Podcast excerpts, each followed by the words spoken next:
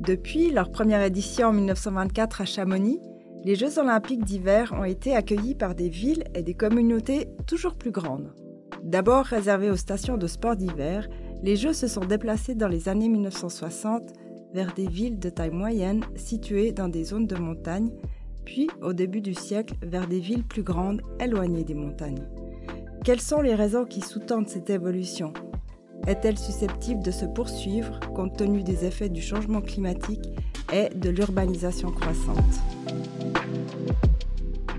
À la croisée des Jeux, la série qui rapproche sport et culture en explorant l'influence des Jeux olympiques sur vous, sur nous, sur nos imaginaires et dans la société, réalisée par le Musée olympique.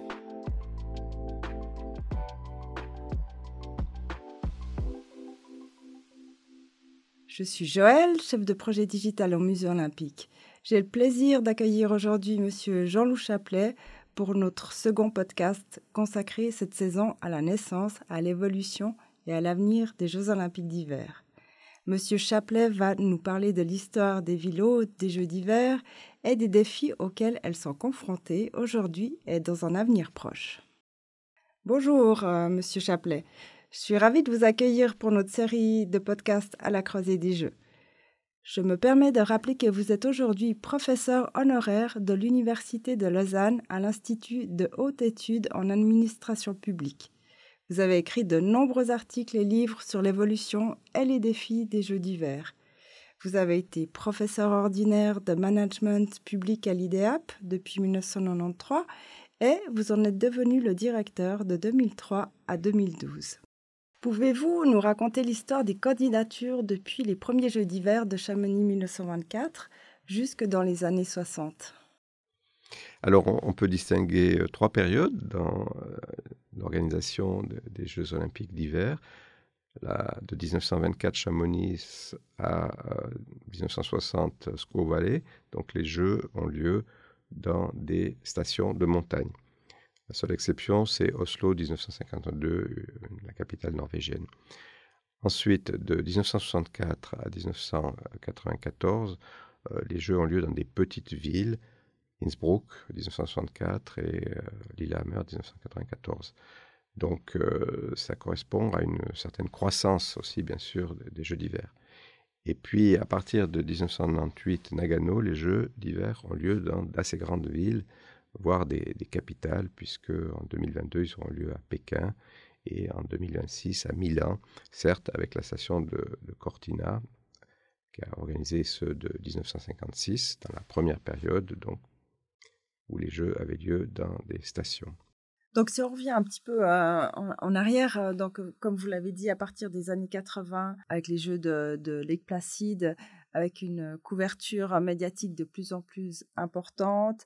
Les Jeux d'hiver connaissent un succès grandissant. C'est aussi pour cela que dès, les années 1994, on alterne les Jeux d'hiver et les Jeux d'été. Quels sont, à votre avis, les défis majeurs auxquels ces villes hautes ont dû faire face il y a plus de 40 ans, à partir des années 80 alors, le, défi majeur pour les Jeux d'hiver, c'est leur croissance. Effectivement, ces Jeux sont devenus de plus en plus importants, encore plus importants quand il y a eu le changement de date en 1994, mais euh, aussi simplement parce que l'intérêt médiatique euh, s'est accru.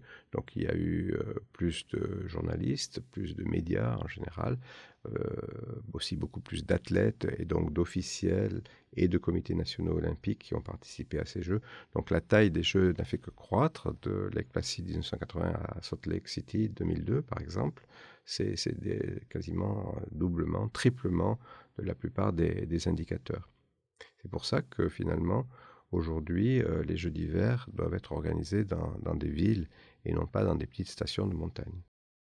À partir des années 80, donc les Jeux d'hiver s'éloignent des stations de montagne, investissent petit à petit les métropoles alpines. Euh, le mouvement olympique, de son côté, se préoccupe aussi de la protection de l'environnement et du développement durable.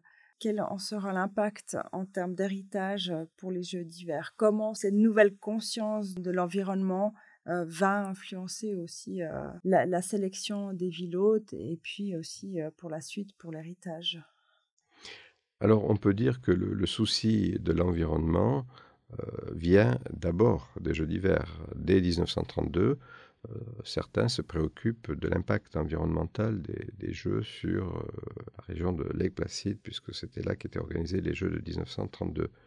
Mais c'est à partir effectivement des années 80 que ce souci devient presque un héritage, on pourrait dire, des Jeux d'hiver, et ensuite est introduit bien sûr dans les réflexions sur l'organisation des Jeux d'été. Donc, euh, à partir de 1980, effectivement, des études d'impact environnemental sont faites, des systèmes de certification sont mis en place pour les comités d'organisation, et donc, euh, globalement, euh, les organisateurs se préoccupent beaucoup de l'environnement.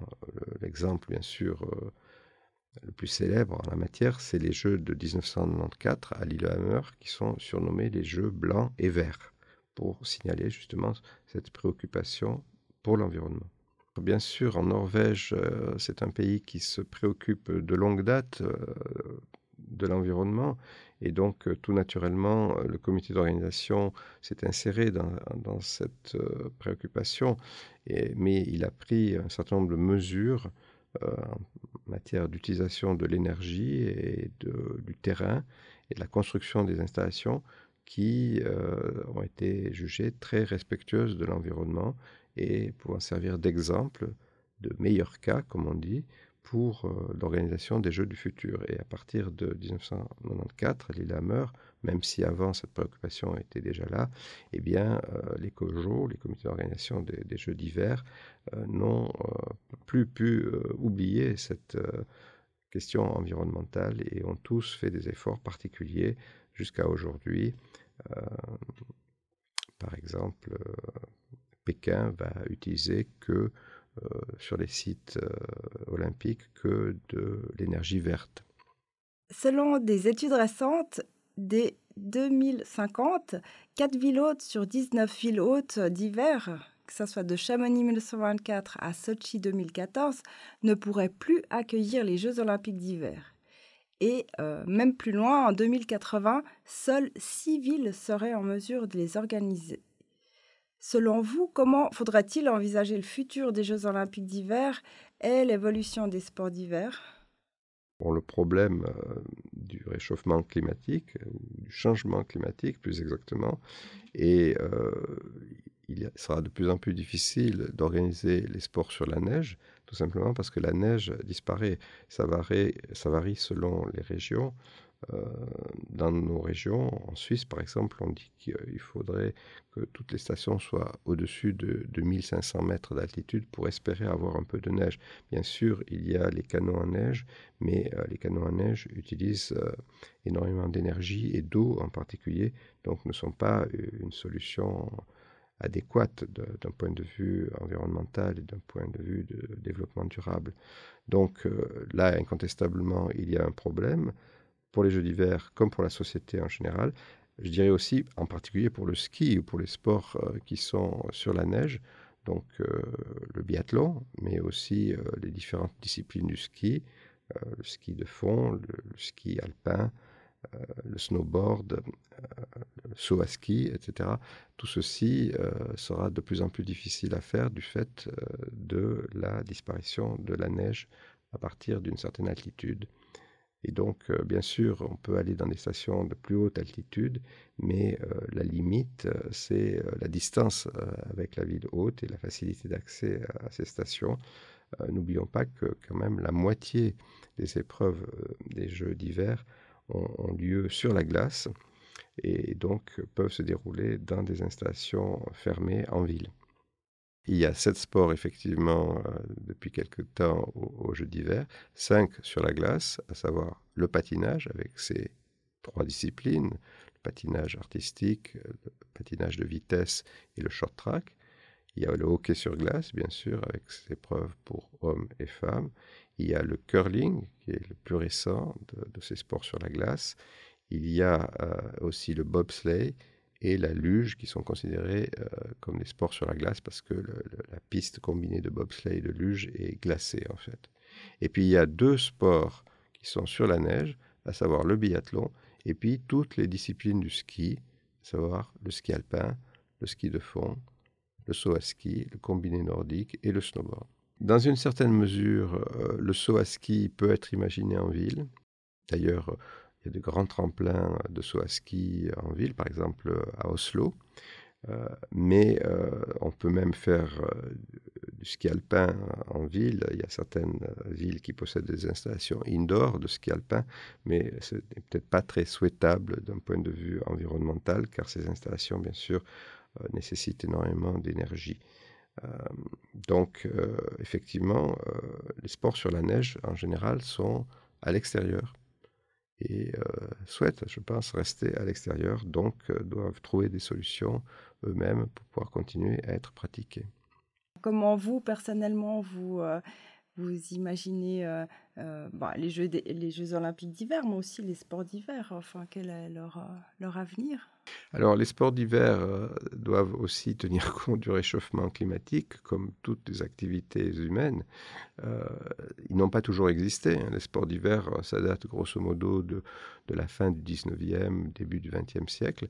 Donc, je suis sûr qu'ils évolueront considérablement tout au long du 21e siècle et au-delà et donc aussi les jeux d'hiver.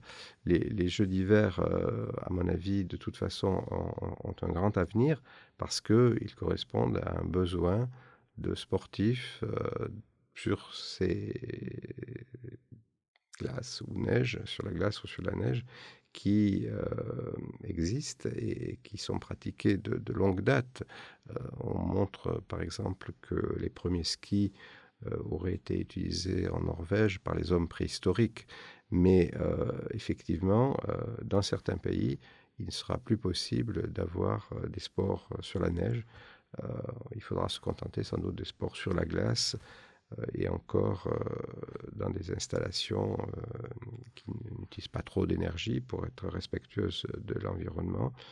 N'oublions pas que le hockey sur glace est le patinage, par exemple, ont été organisés aux, Jeux d'été d'Anvers 1920, certes, euh, en février, parce qu'à l'époque, les Jeux se déroulaient sur des plus longues périodes qu'aujourd'hui, mais euh, néanmoins aux Jeux d'été et pas aux Jeux d'hiver qui n'existaient pas encore. Un grand merci à vous, Jean-Loup Chaplet, d'avoir partagé votre vision de l'évolution des Jeux olympiques d'hiver. Merci à vous. Si vous avez apprécié cet épisode, merci de nous le faire savoir en le commentant ou en le notant sur votre réseau d'écoute préféré. Nous vous rappelons que l'exposition Rêver en blanc, l'épopée des Jeux olympiques d'hiver, est visible au Musée olympique du 9 décembre 2021 au 27 février 2022 à Lausanne.